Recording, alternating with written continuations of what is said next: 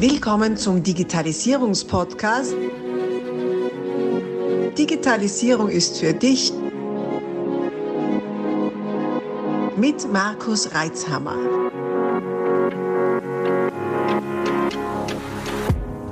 Herzlich willkommen zu einer neuen Ausgabe meines Podcasts Digitalisierung ist für dich wieder mit einer allseits beliebten Interviewfolge mit niemand Geringerem als Money Master Robert Beck. Ah, der Money Master, Hallo, das Markus. ist ja mal eine Ansage. Hallo, grüß dich, Robert. Servus. Hi, Servus.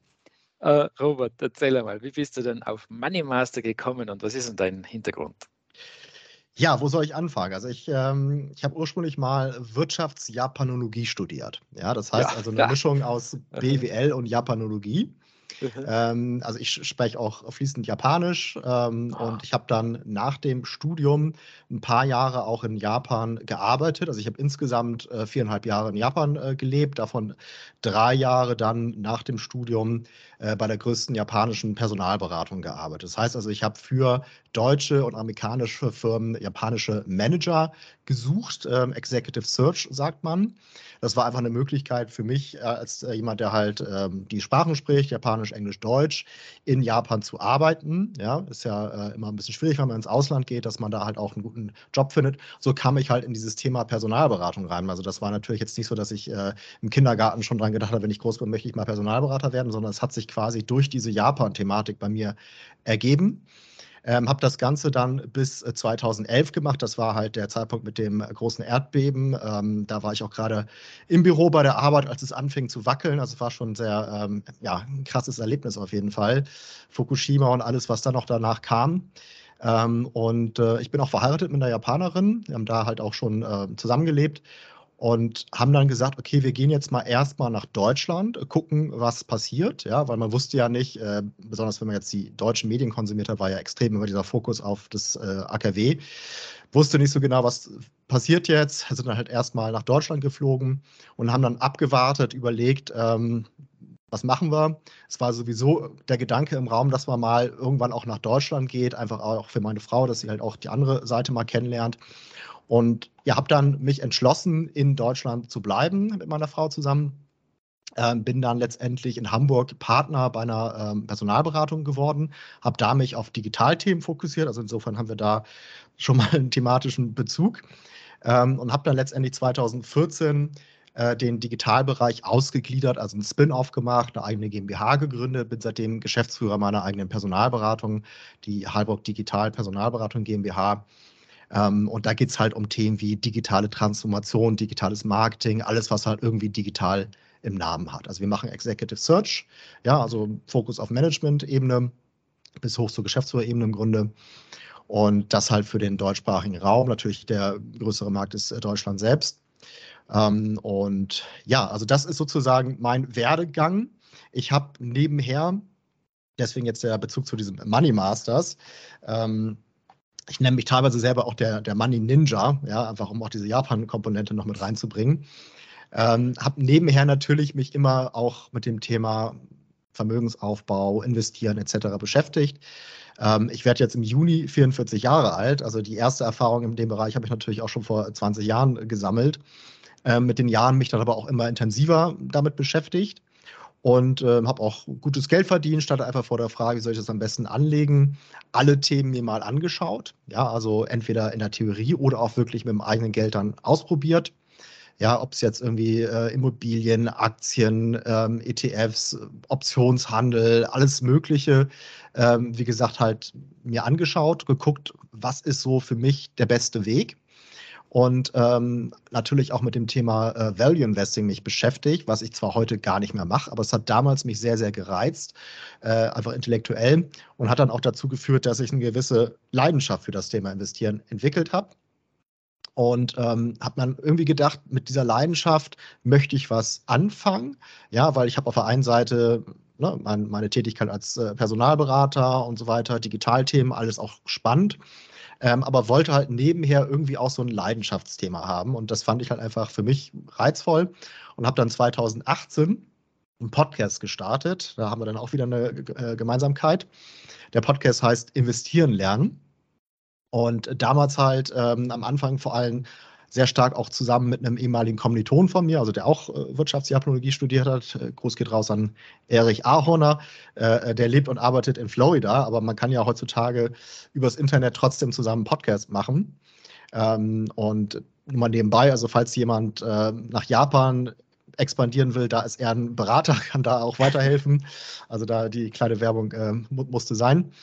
Ähm, genau. Und das hat halt ganz gut gepasst, weil ich halt schon, sag ich mal, mehr im Thema drin war als er. Das heißt, er hat quasi die Fragen gestellt, die der Zuhörer wahrscheinlich hat, sodass man da nicht äh, die Leute überfrachtet mit Informationen, sondern halt Schritt für Schritt in das Thema Investieren, Vermögensaufbau reingeht. Ähm, das war halt ganz bewusst so angelegt, dass wir halt erstmal ganz breit, thematisch breit äh, aufgestellt sind, uns alle möglichen äh, Investmentmethoden äh, etc. anschauen und dann war es halt so, dass relativ früh, ich weiß jetzt nicht genau, Folge 6, 7 oder so, ähm, der Erich dann zu mir sagte, das ist ja alles schön und gut, was du hier erzählst, aber wenn ich jetzt sofort Summe X anlegen möchte, was würdest du mir konkret empfehlen? Ja, bevor ich jetzt großartig mit Warren Buffett oder sonst was mich beschäftigen muss. Und da sagte ich zu ihm, okay, wenn du mich so fragst, es gibt da eine Strategie aus den USA, die hat was mit Momentum Investing zu tun.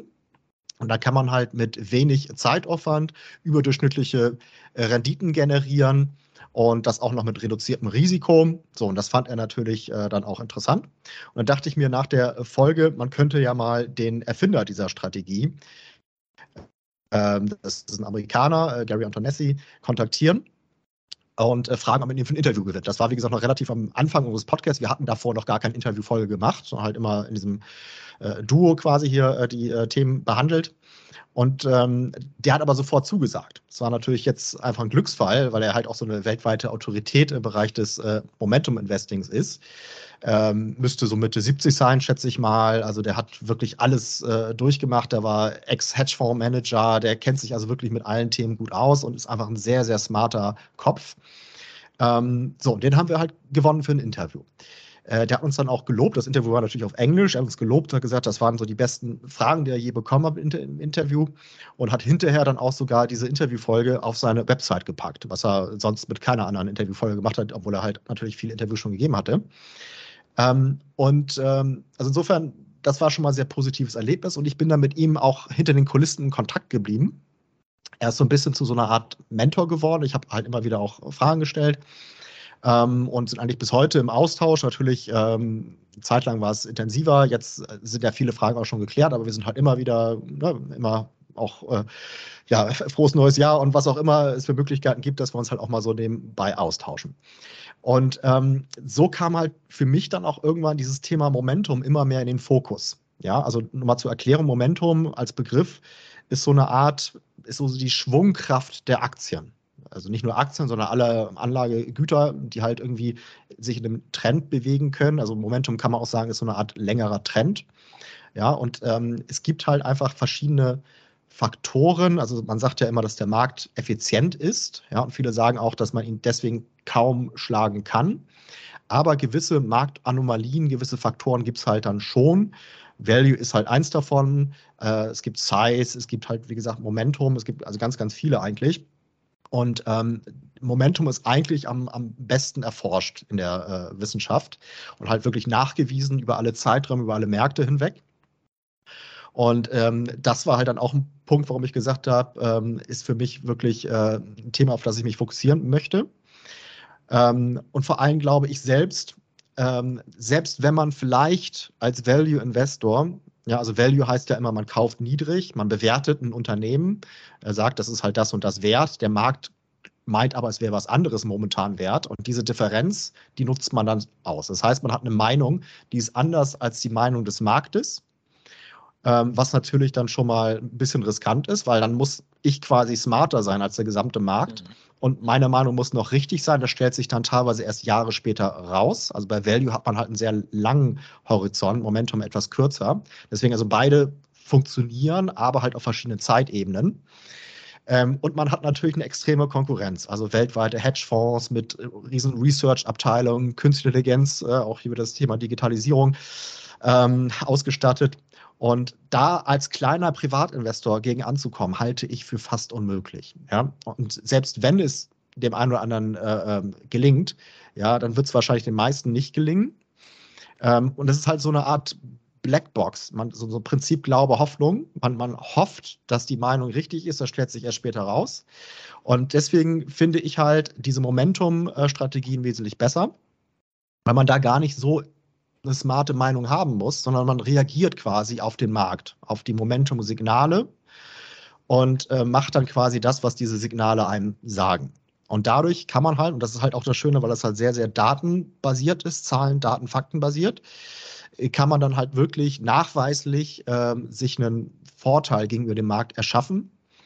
Und ähm, wie gesagt, das, das gefällt mir halt besser, weil ich dann halt auch einfach einen stärkeren Glauben an meine Strategie entwickeln kann, weil ich halt weiß, das ist hier, also in diesem Fall zum Beispiel dieser einen Strategie, von der ich gerade schon gesprochen habe, haben wir Daten äh, von, von über 70 Jahren, also sehr langer Zeitraum. Alles, was unter 20 Jahre ist, könnte immer noch ein Produkt des Zufalls sein, aber bei 70 Jahren halt schon sehr, sehr große Datenbasis.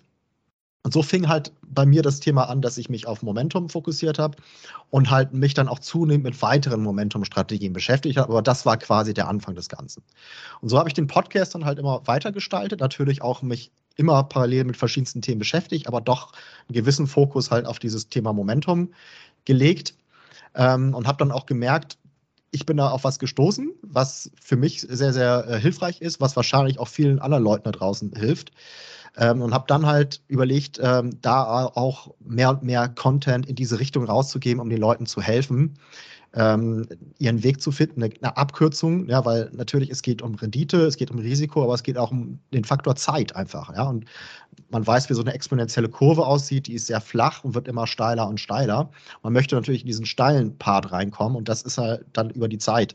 Und deswegen, dass ich den Leuten eine gewisse Abkürzung gebe, schnell auf den richtigen Weg zu kommen Dinge schneller zu finden, die ich vielleicht erst nach Jahren ähm, langer Suche entdeckt habe.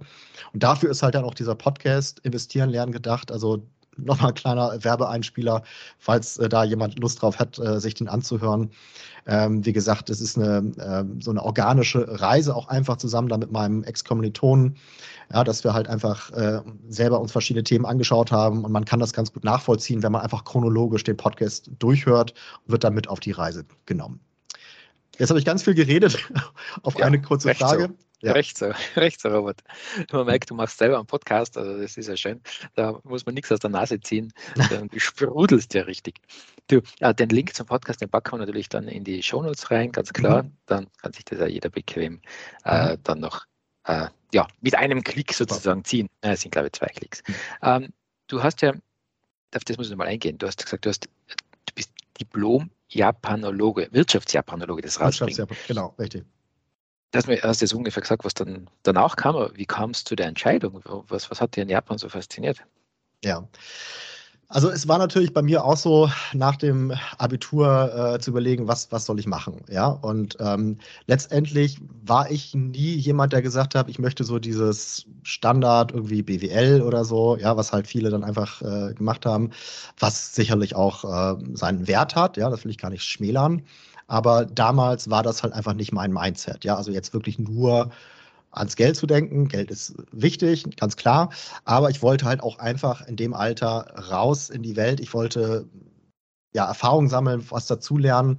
Ich war vorher schon mal im Ausland, ähm, einfach standardmäßig USA, halt ein Auslandsjahr. Ähm, und habe zu dem Zeitpunkt einfach zufälligerweise eine Freundin von meiner Schwester kennengelernt und die hatte halt genau dieses Studium gemacht. So, und das fand ich natürlich spannend. Das war in Bremen. Äh, ich komme ursprünglich aus der äh, Nähe von Bremen, in, in Fern an der Aller geboren, also wirklich im äh, Umland von Bremen. Ähm, im, im, Bremer Jargon sagt man Bremen und umzu. Ich hab, musste lernen, dass das gar nicht äh, normales Deutsch ist, aber da sagt halt jeder Bremen und umzu. Genau. Ähm, auf jeden Fall kam ich dann halt überhaupt auf die Idee, dass es dieses Studium gibt. Ich fand natürlich Japan an sich schon irgendwie spannend, weil es halt ein modernes Land ist. Irgendwie halt auch ein Stück weit, ja, westlich kann man nicht sagen, aber halt schon viele Gemeinsamkeiten halt jetzt auch mit Deutschland zum Beispiel hat. Aber auf der anderen Seite halt komplett andere Kultur. Ja? Und ähm, natürlich äh, habe ich da auch verschiedenste Filme als Kind schon gesehen und so weiter, die mich geprägt haben. Ähm, aber ich war jetzt nicht, also was viele meiner Kommilitonen, äh, die hatten halt den Background, dass sie eher so aus dem Kampfsport kommen, ne? also Karate und so weiter. Diese ganze Anime-Geschichte und Manga, die ja heute sehr, sehr verbreitet ist, die gab es da auch schon, aber das war noch nicht ganz so. Das kam so, sag ich mal, vielleicht direkt die Jahre nach mir, dass da halt viele aus dieser, aus dieser Ecke kamen.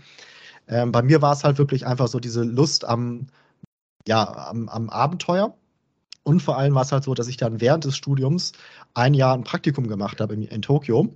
Also es hätte auch durchaus sein können, muss ich dazu sagen, dass ich da hingehe und feststelle, ich komme da gar nicht klar und fühle mich total unwohl. Äh, das wäre natürlich dann Pech für mich gewesen, äh, weil ich zu dem Zeitpunkt schon, äh, ich glaube, zwei Jahre Japanisch gelernt hatte.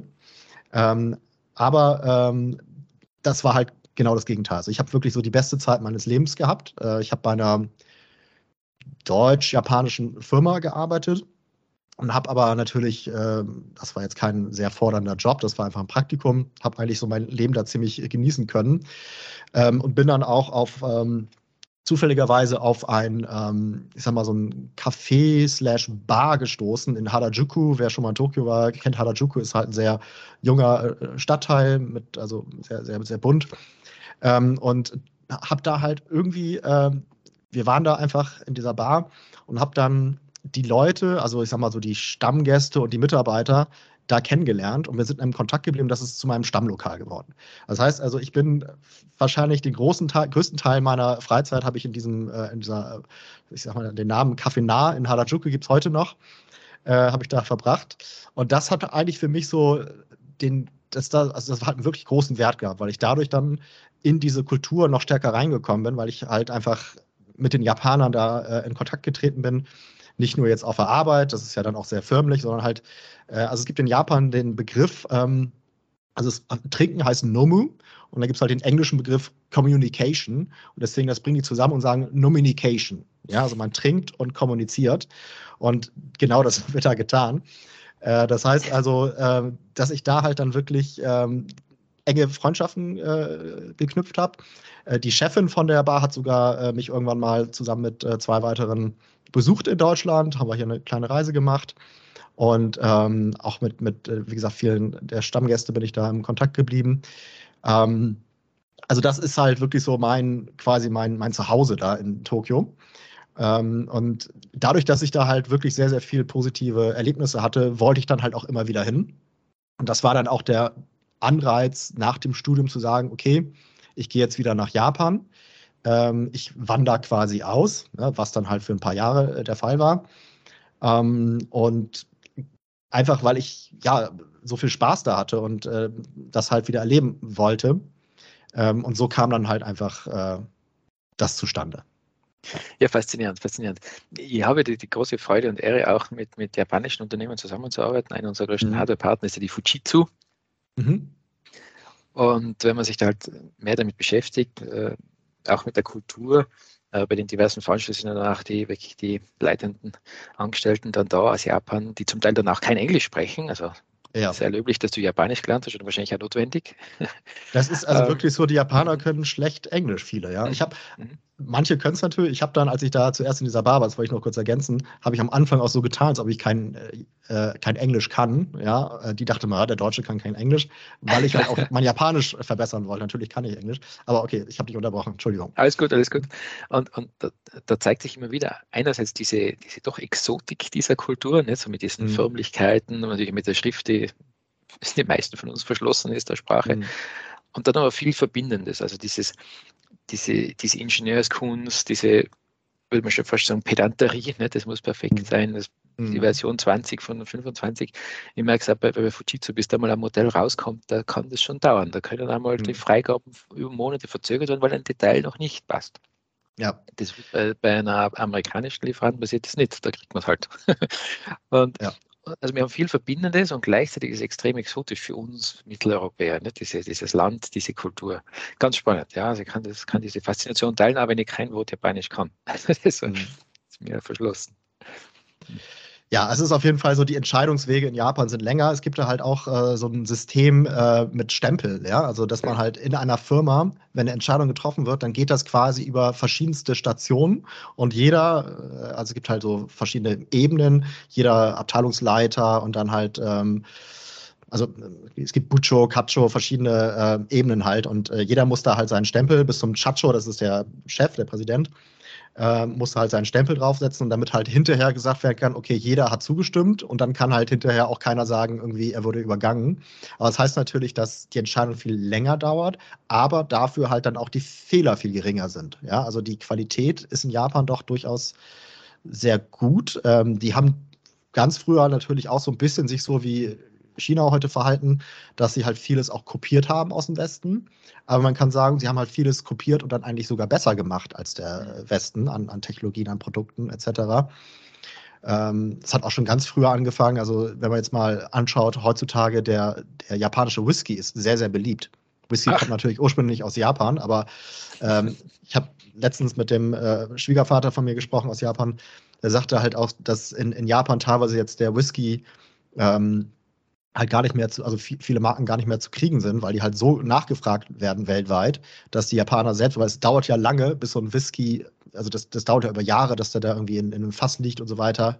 Ich kenne mich jetzt nicht ganz so aus, aber dauert auf jeden Fall lange, bis der ähm, dann fertig ist. Und deswegen kann man jetzt nicht sagen, wir produzieren halt jetzt einfach mal mehr, weil die Nachfrage angezogen ist und das dauert halt Jahre.